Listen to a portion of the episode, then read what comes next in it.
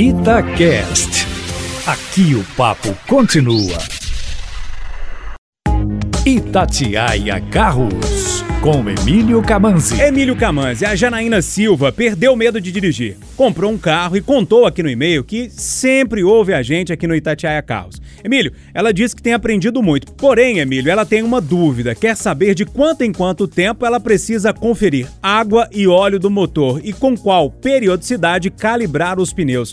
Bora responder para ela, Emílio. Boa tarde para você. Boa tarde, Júnior, e a todos os ouvintes aqui na Rádio Itatiaia.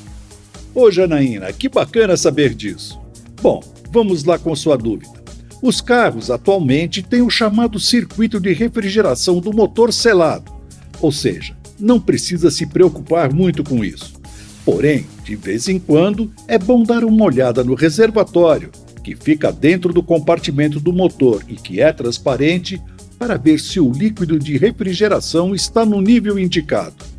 Se estiver abaixo, aí é bom ir a um mecânico ou à concessionária se o carro for novo, pois certamente deve estar com algum vazamento, o que pode vir a prejudicar o motor.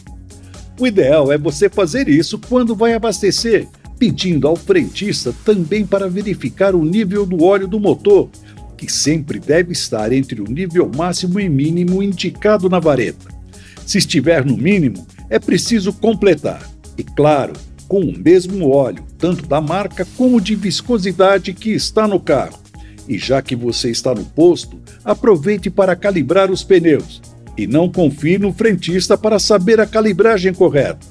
No manual do proprietário ou mesmo na coluna da porta do seu carro está indicada a pressão correta.